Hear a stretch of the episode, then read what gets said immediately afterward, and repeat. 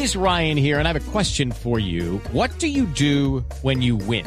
Like, are you a fist pumper? A woohooer, a hand clapper, a high fiver. I kind of like the high five, but if you want to hone in on those winning moves, check out Chumba Casino. At ChumbaCasino.com, choose from hundreds of social casino style games for your chance to redeem serious cash prizes. There are new game releases weekly, plus free daily bonuses. So don't wait. Start having the most fun ever at ChumbaCasino.com. No purchase necessary. BGW. Void were prohibited by law. See terms and conditions. 18 plus. Estuvo la Defensoría del Pueblo visitando, inspeccionando a los militares colo colombianos que fueron capturados en Haití después de el asesinato del presidente Jovenel Moise. Al frente de esa misión, el vicedefensor Luis Fajardo. Doctor Fajardo, buenos días. Néstor, buenos días para usted, para toda la mesa de trabajo y los oyentes de mañana. ¿Qué encontró, doctor Fajardo, qué encontró usted en Puerto Príncipe, en Haití, relacionado con estos mercenarios colombianos? Una situación bastante compleja. Hay, en primer lugar, una inestabilidad general de la situación sociopolítica de Haití y eso se refleja en que las autoridades están muy cautelosas y, eh, desconfiadas en permitir que las autoridades colombianas puedan tener contacto con los detenidos en Haití. Nosotros lo logramos hacer principalmente por la vía de la OEA, eh, que nos eh, que, tiene mucha, digamos, mucho poder político, tiene muchas conexiones y nos permitieron abrir esa puerta. Nos reunimos con ellos, con los 18 colombianos, fueron pasando en grupos de dos personas, estaban esposados, eh, algunos individualmente, algunos eh, esposados en pareja. Nos dijeron que habían permanecido esposados desde el momento en el que fueron capturados. Eh, por otro lado, están en una celda de 6 metros por 2 metros. Allí viven todo el día, duermen apiñados uno al lado del otro. La celda no tiene luz solar no han tenido contacto con sus familiares, quiero decir contacto directo desde el momento de la detención eh, y básicamente y lo más grave es que esa detención, pese a que ya llevaba 21 días cuando nosotros estuvimos, no ha tenido control judicial. Es decir, eh, toda detención implica que dentro de las 36 horas siguientes, en la Constitución de Haití dice dentro de las 48 horas siguientes como máximo, debe ser puesta a disposición de una autoridad judicial. Pero allá eso no había pasado. Mm. Luego de la visita, señor vicedefensor, ¿hay alguna posibilidad de que estos 18 colombianos sean presentados ante una autoridad judicial para que les definan su situación? Ricardo, ese es básicamente el, camino de ese proceso. Están en la etapa previa, que es una etapa de investigación a cargo de la policía judicial. Ellos tienen que eh, elaborar el expediente, hacer la acusación y presentarla ante un tribunal. El tribunal entonces en este caso, digamos, haría el control de, eh, judicial de la detención, no dentro de las 48 horas siguientes como lo exige la Constitución, pero se encargaría de hacerlo. Y a partir de allí ya viene el proceso judicial propiamente dicho, en el que tendrían que defenderse. Ahí está otro tema, y es que en, en Haití no existe la defensoría pública como existe en Colombia. Lo que existe es simplemente unas barras de abogados que pueden eventualmente, por solicitud del juez, ponerle un abogado de oficio que es un estudiante de segundo año de derecho. Entonces, es, es digamos, son las reglas que, que funcionan actualmente, que según la CIDH, pues es bastante bastante compleja la situación de la justicia allá. doctor Fajardo, es que llamó la atención el hecho de que la Defensoría viajara hasta Haití a mirar cómo estaba la situación de estos detenidos. Quería preguntarle si esto es una práctica común, si la Defensoría va a otras cárceles del mundo a ver cómo está la situación de los detenidos colombianos allí. María Consuelo, la Defensoría del Pueblo tiene dentro de sus funciones velar por los derechos de los nacionales en el extranjero. Esto ha funcionado en ocasiones anteriores, por ejemplo, en la administración anterior se trató de hacer un convenio con Qatar para que se repatriara una serie de personas. Obviamente el defensor entonces viajó a Qatar para hacer esa, esa vía. Y claro, no se hace siempre, porque en la mayor parte de los países del mundo existe un debido proceso, existe un defensor público, existen garantías mínimas que no requieren que eh, la Defensoría del Pueblo acuda a revisar la situación. Aquí estamos hablando de una situación excepcional en la cual viajamos junto con una comisión de la Cancillería que también excepcionalmente estaba viajando a verificar la situación porque claramente no estamos dentro de los marcos tradicionales del debido proceso, sino en un caso eh, completo, complejo por la gravedad del caso, por los intereses políticos que están alrededor y complejo porque, como la Comisión Interamericana de Derechos Humanos dijo en su informe, la situación de derecho, la situación de los procesos judiciales es bastante difícil en Haití. Vicedefensor, en el informe que ustedes presentan a la OEA y a la Cancillería, hacen una propuesta para que estos colombianos sean enviados a Miami y sean juzgados en Estados Unidos, sean extraditados para que tengan más garantías en Estados Unidos que en Haití. ¿Esa posibilidad es real? ¿Existe? Yo creo que esa, esa pregunta es muy importante, Ricardo. Eh, bueno, realmente no es nuestra solicitud, pero sí es cierto que desde el primer día el FBI ha estado participando de los interrogatorios a los colombianos. Hay que tener en cuenta que hay tres elementos allí, cuatro en realidad. El primero es que participaron de ese hecho dos haitianoamericanos. El segundo es que el hecho se cometió con fue pagado con dinero americano, con dólares. El tercero es que esos dólares provenían de una empresa que cofinanció el hecho y esa empresa tiene su sede en Miami.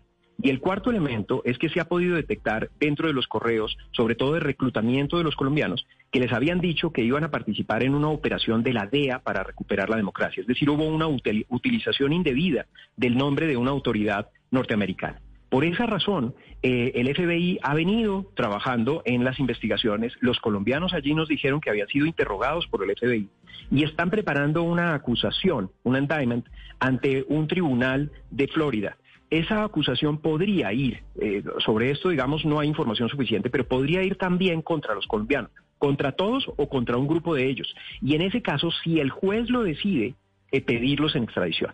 Sinceramente, esa es una opción que, mm, según nos dijeron los colombianos que estaban allí, les parecería una de las mejores opciones para saber que se les va a garantizar su vida y el debido proceso. Y es, y es importante decirlo, Ricardo, aquí no se trata de pedir que los absuelvan o que los dejen libres. Se trata es de pedir que se les garantice un debido proceso y que haya un juicio justo con las garantías que en el continente americano pues hemos pactado a través de la Convención Americana, entre otros. doctor Fajardo, ¿y qué posibilidades hay de que la visita en realidad tenga frutos? Mm, se lo pregunto porque si estaban en las condiciones en, los, en las que ustedes han denunciado que estaban y pues el, el Estado haitiano pues es un poco, funciona difícilmente. ¿Quién garantiza que ellos sí cambien el manejo que les están dando a estos detenidos colombianos? María Consuelo, la visita tenía dos objetivos. El primero era puramente humanitario y, consistía en revisar cuál era su situación para poder hacer un informe y advertirlo a la comunidad internacional, especialmente a la OEA. El segundo era obtener de ellos una carta que fuera dirigida a sus familiares, porque los familiares no habían tenido ninguna prueba real de vida de estas personas ni ningún tipo de comunicación. Logramos que se hiciera, logramos que nos permitieran pasarles una hoja de papel, que llenaran allí un mensaje para sus familiares y el día de ayer el defensor del pueblo se reunió con, con algunos de los familiares y les entregó la carta. Ahora, en cuanto a que cambien eh, las condiciones de detención, nosotros lo que pedimos fue, nos sentamos con el defensor del pueblo de allá, que se llama el protector del ciudadano y le pedimos a él que intercediera para que efectivamente se respetara el debido proceso y sobre todo para que rápidamente hubiera un control judicial de esta situación. Según entendimos, porque la Cancillería sigue allá trabajando, según entendimos a la Cancillería le dijeron que en esta semana se iba a hacer el control judicial. Ahora, allí existe, existe una situación compleja y es que con el control judicial también viene el traslado de los detenidos, que ya no van a estar allí en ese centro de detención policial, sino que pasarían a una prisión. Y las situaciones pues del sistema de prisiones en Haití es bastante complejo y más para unos eh, acusados de un crimen tan tan tan grave como ese. Sí, doctor Fajardo, en términos generales, ¿qué explicación dieron estos colombianos que ustedes entrevistaron? Es decir, ¿qué dijeron? A ver, doctor Zuleta, lo que sucede es que cuando a nosotros nos dejaron entrevistarlos, nos advirtieron dos veces que no podíamos ni hacer grabación ni preguntarles nada sobre los hechos, porque eso estaba siendo objeto de reserva. Es decir, nosotros nos demoramos 40 minutos tratando de pedir que nos dejaran entrar y las condiciones fueron muy claras. Y nos dijeron que si en la carta escribían algo sobre el proceso, nos la quitaban. Entonces, desde que se sentaban con nosotros, les advertíamos que por favor no nos dijeran nada del proceso. Ahora, pese a que se los advertíamos y pese a que estábamos rodeados de ocho policías haitianos, eh, varios de ellos igual, cuando llegaban, lo primero que nos decían era, mire, fue una trampa, nos, nos tendieron una trampa. En algún momento, por ejemplo, eh, me pidieron que le tradujera eh, la declaración a uno de los detenidos, es decir, todo estaba en francés, entonces, la, para que la firmara y yo se la leí y era básicamente el reconocimiento de unas personas que estaban en una foto con el detenido.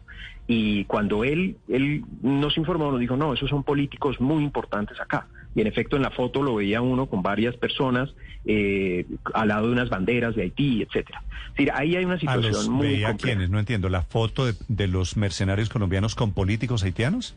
Había una foto de uno de los eh, exmilitares detenidos eh, colombianos con aproximadamente cinco personas eh, que, según me explicó allí el, el detenido, eran políticos muy importantes de ese país. ¿Y eso qué quiere o qué querría decir, doctor Fajardo?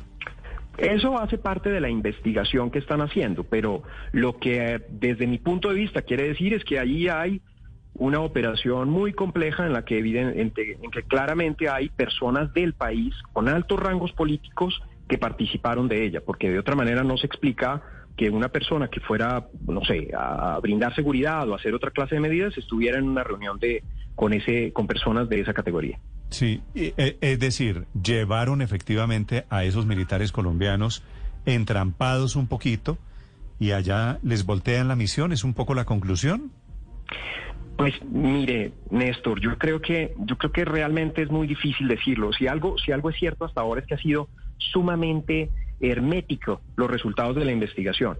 Pero lo que se debate entre nosotros tuvimos reuniones con varios abogados penalistas allá que han estado enterados de, las noticias, de lo que se dice, y lo, lo que se debate es que aparentemente estas personas entraron diciendo que iban a hacer una operación de seguridad como parte de la DEA.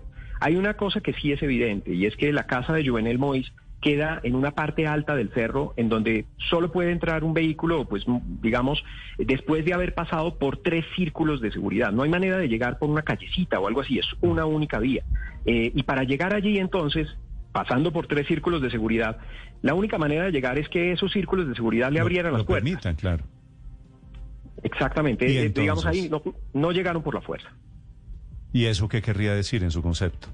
Pues que claramente había o bien una participación ilícita de los policías que estaban allí, o bien ellos habían entrado en una operación legítima reconocida por las autoridades del país y en algún momento todo, todo cambió. Ahora, ¿cómo fue el tipo de participación de los colombianos? Pues yo no me, yo en este momento no tengo elementos de juicio para decir exactamente cómo sucedieron las cosas. Es muy difícil. Pero es buena la historia de este primer contacto de los militares colombianos desde Haití. Señor vicedefensor Luis Fajardo, gracias por estos minutos. Muchas gracias a usted, Néstor, y a todos en la mesa. Estás escuchando Blue Radio. Hello, it is Ryan, and we could all use an extra bright spot in our day, couldn't we? Just to make up for things like sitting in traffic, doing the dishes, counting your steps, you know, all the mundane stuff. That is why I'm such a big fan of Chumba Casino. Chumba Casino has all your favorite social casino style games that you can play for free anytime, anywhere with daily bonuses. That should brighten your day a little.